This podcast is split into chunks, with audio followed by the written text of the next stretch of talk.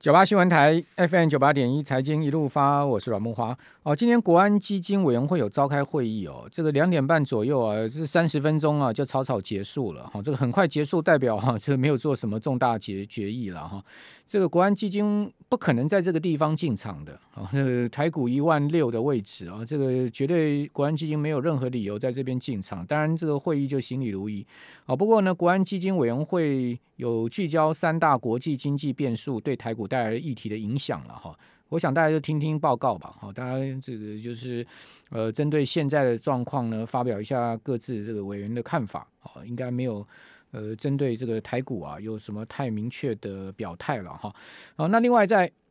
这个油价的部分哈，哦，这个俄罗斯总统普丁啊，最近是呃，评上媒体哈，评上媒体啊，他说呢，油价很可能站上每桶一百块钱美金，当然油价哈。涨对俄罗斯来讲是一个最大利多，因为大家都知道俄罗斯是产油国，也是一个大的石油出口国嘛。好，那他在莫斯科出出席一场活动的时候，问被问到说：“哎，这个美国 WTI 啊，这个期货啊，会不会涨到一百块美金啊？”他的回应是说：“这个很有可能哦，哦，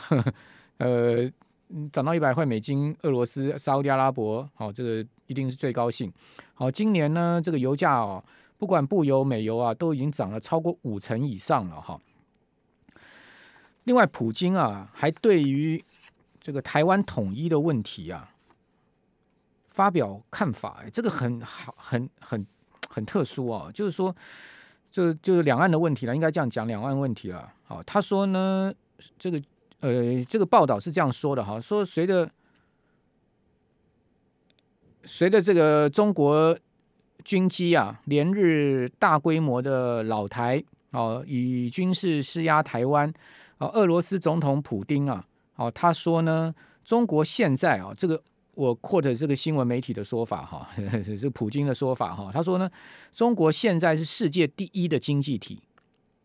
领先美国哦，这个当然大家知道，美国如果以经济规模来讲，还是世界第一了哦，那不晓得普京是用什么样的这个评量标准，说是中国是世界第一的经济体哈？那他说呢，中国不需要使用武力。来实现统一目标，不用不用武力了哈，那靠经济就可以达到了。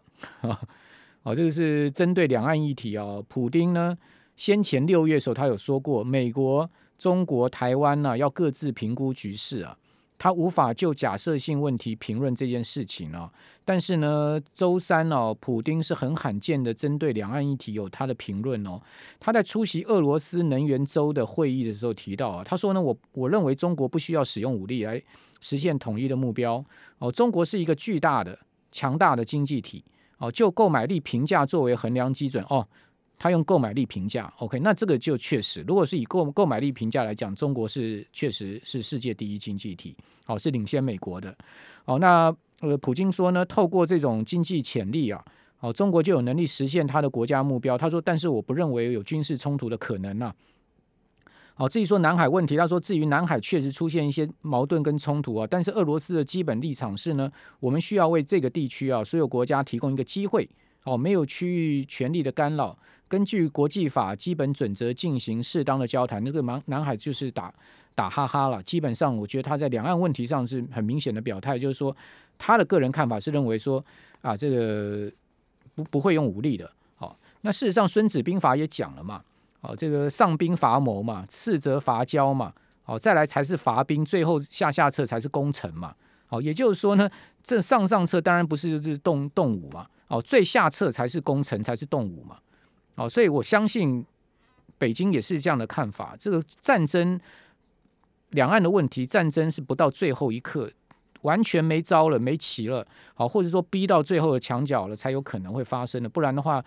怎么可能就是说随便动武嘛？哦，但是呢，有没有这个风险？的确是有这个风险。我们也不能讲说没有这个风险。好，那至于说这个 IC Insight 很罕见的，它也很罕见。最近。两岸问题真的是变成国际呃讨论的议题哦，连普京都对这个话题有有发表意见。另外，IC Insight 这个很大的这个研究机构啊，他也很罕见的说呢，针对两岸这个问题啊，提出他的看法。他说呢，这个半导体产业啊，在他的最新报告说啊，台湾他说台湾跟中国掌握大概全世界百分之三十七的半导体产能，是北美的三倍。那随着美中贸易越演越烈哈。那中国在半导体发展前景面临困境，哦，可能会透过统一台湾来解决问题。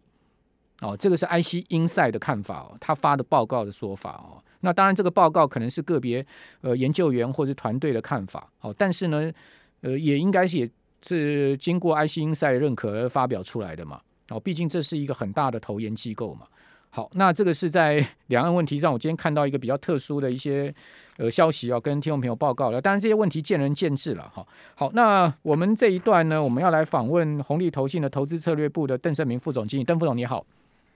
主持人好，各位听众晚安。好，邓副总，你怎么看到美国最新公布出来的 CPI 又超出预期？好，这个年增率呢又上来了到五点四。好，这个最新的数据 CPI 消费者物价指数到五点四。哦，这个预期是五点三哦。那另外呢，核心 CPI 也上到四。哦，这个呃稍微低于预期，预期是四点一。呃，符合前值，前一个月是四，就持平前值。但是呃这个。呃，CPI 的部分是超过前一个月的五点三，上升了零点一个百分点。这个你怎么看美国这个物价的问题呢？对，那就是主持人刚提，就是美国九月份 CPI 同比增长五点四%。那另外就是美国通膨，你看，如果是以实际的数字来看，这是多年来最快的速度上升，而且这个数字远高于联准会本身的两个 percent 的目标嘛。嗯。所以联准会官员自己本身也讲，所谓的供应链的瓶颈还有生产问题，使这个通膨压力。持续时间可能比预期更长，这个在他的会议记录里面再次的呃再再度说明一次。其实联总会主席鲍威尔之前也有提到了，那这样的一个情况，等于就是说市场担心就是说一个暂时性通膨的一个假设基础，是不是正在转变成结构性通膨？担心变成一个结构性的通膨。那如果说联总会内部的鸽派偏鸽派人士都如果说他们哈，甚至这些人都确保通膨预期，还有金融状况是不是会发生引发警报？那等于就是相对来讲的话，就是他的货币政策是不是有产生一些一些转变？你看，像联总会他们现在的政策还是维持短期利率接近零嘛？但是问题是，他们也暗示啦，就是在这个会议记录纪要里面讲说，哎，接下来可能你这个一千两百亿每个月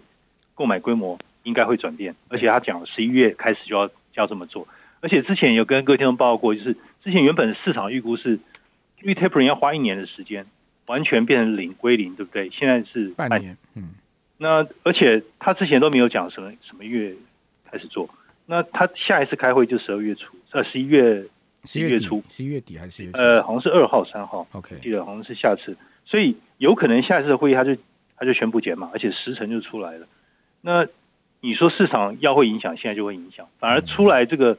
联总会会议记录前两天开始十年债息反而下来，从最高一点六反而降了大概十个 bips，所以是不是其实呃之前大家的一些担忧，当然你说是有所本嘛，因为其实这也跟 supply chain 的一个影响造成的，而不是主要不是货币政策造成的。那这样的供应断裂，联总会也有提到这个问题，那是不是代表通膨的一个预期有一点点程度，到越接近年底的时候，这就是预期的一个相对比较。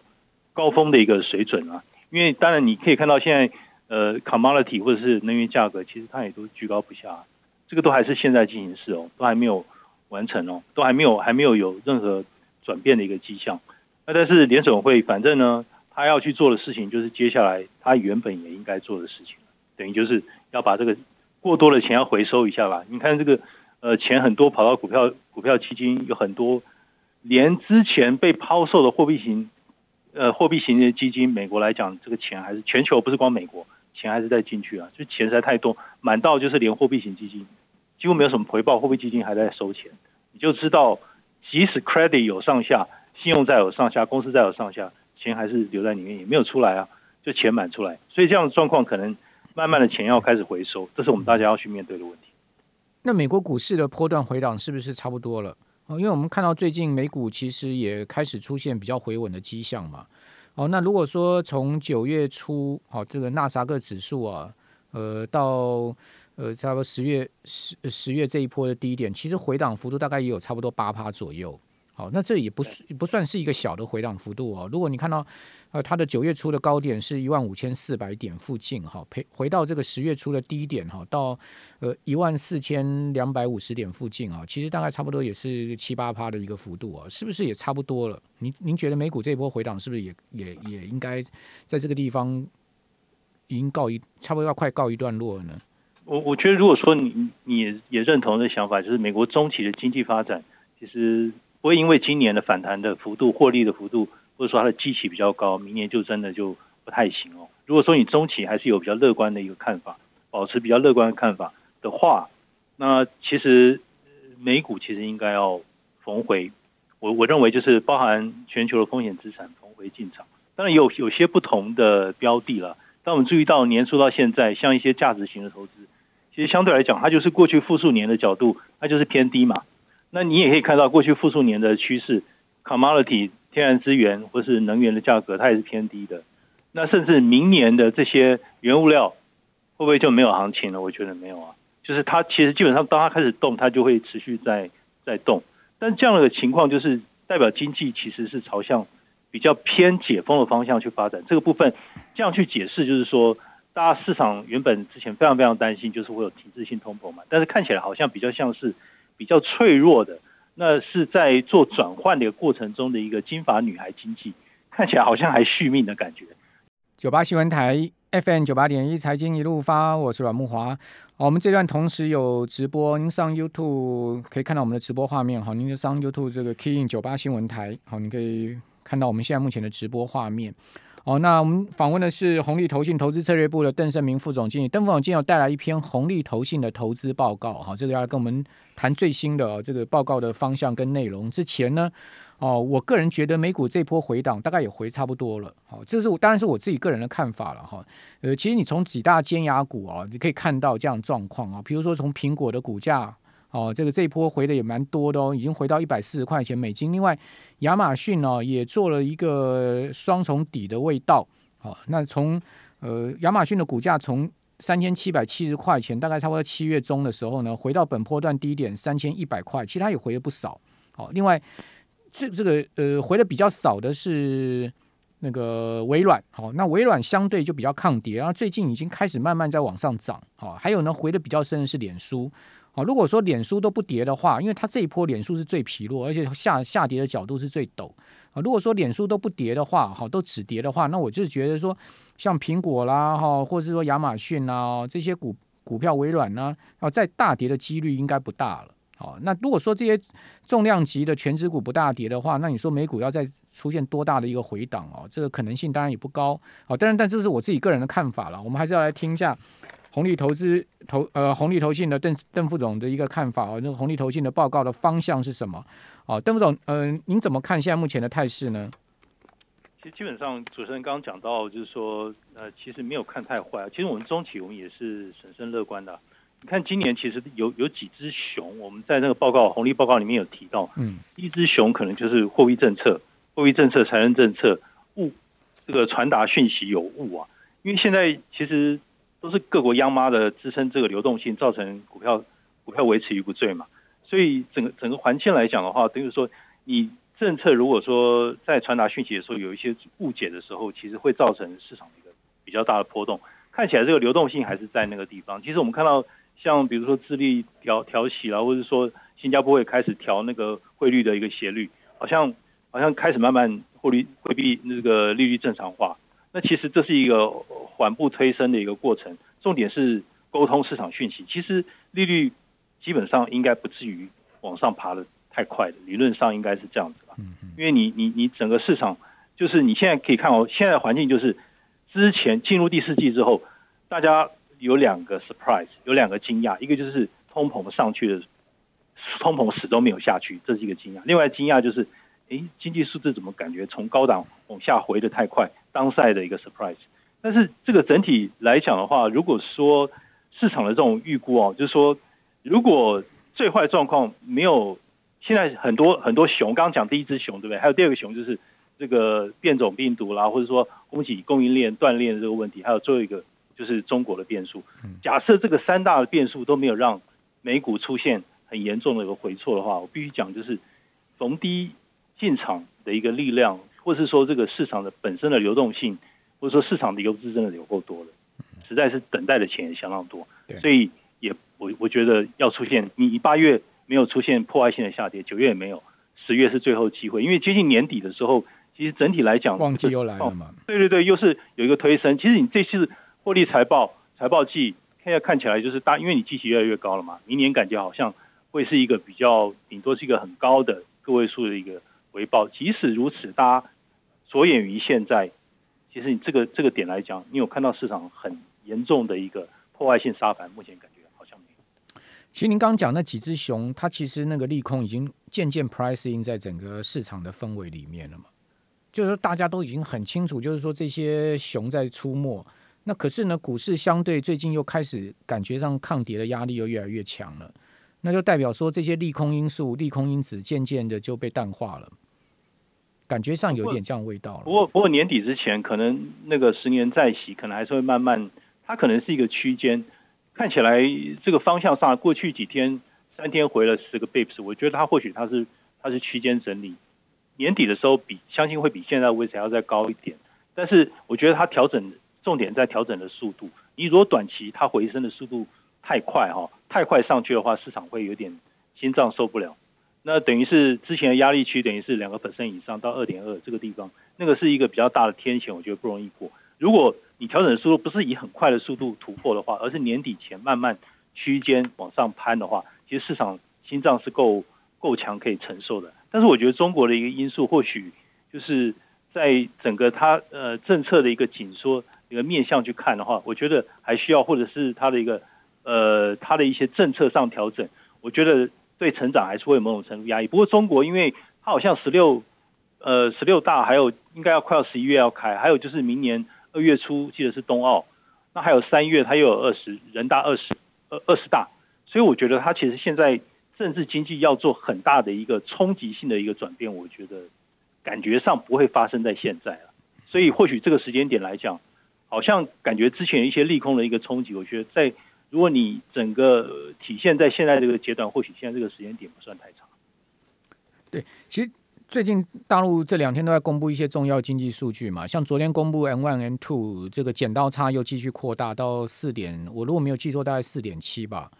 哦，这个感觉起来就是说这些经济数据，包括今天的 P P I C P I 都不太好。哦，那那问题就是说，入股其实也没有很明显的下跌。好，就入股就是撑在这个地方。哦，那市场也预期年底可能会有再一次的降准等等，哦，所以说呢，大陆确实经济情况不好，这也是事实啦。哦，那这个包括限电的问题啦，哈，这个还有这个供应链的问题、消费的问题，我想房企的问题也很多。哦，种种种的问题，其实市场也都大致知晓了。就是说，大陆这个变数，好，那另外美国这个物价的变数，另外呢，欧洲能源的变数，哦，还有呢，就是呃，这个。呃，整体货币政策的变数，其实呢，这些变数、这些熊市的因子，好，其实已经呃渐渐就在这个九月、十月这段时间发酵。好，那股市也都修正，像比如说台股来讲，一万八修正到一万六，好，修正一千八百点，一千八百点到十趴左右。可是很多很多成长型股票都修正两成、三成了嘛。好，所以你说它有没有修正？明显修正下来，它也有明显修正下来。那是不是真的有这么差？未来有那么差？事实上也没有那么差。哦，那它 但它已经修正了，而且都是蛮明显这种成长型股票的修正了。哦，连美国这些尖牙股的呃修正幅度也都不小。好，所以说我我我我倒是蛮认同刚刚那个呃邓副总这篇红利投信报告所说的，其实呃应该市况随着这个十一月、十二月这个全世界股市的旺季来临，应该市况会慢慢的好转，这个可能性应该是存在的，对不对？我对。那我觉得中国它之前的政策，你看二三季以来，它是比较属于紧紧信贷，就是信贷紧缩，然后因为它是维稳那个货币政策嘛，那因为它现在发生的这些规管的一些，等于就是一些逆转的一个做法，所以我觉得它未来或许会变成，呃，货币政策会紧随着美国，就是比较紧货币，反而回头会松这个信贷，给一点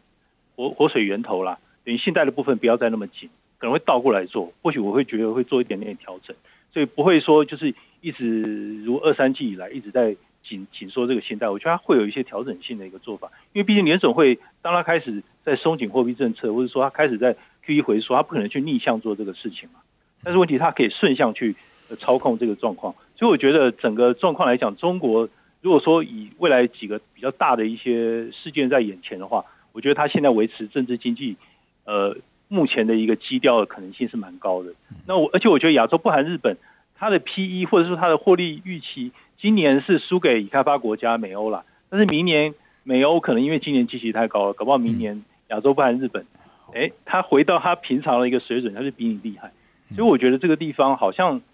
政策上，哎，方向上来讲，好像也应该逢低去做一点逢低布局啦。哦，就觉得这个方向性应该蛮明确。好，那另外最疲弱的金价哦，在隔夜上面大涨两趴哦，这其实也是一个值得观察，因为金价很疲弱，可它为什么可以涨两趴？好，提供听众朋友参考，谢谢邓副总。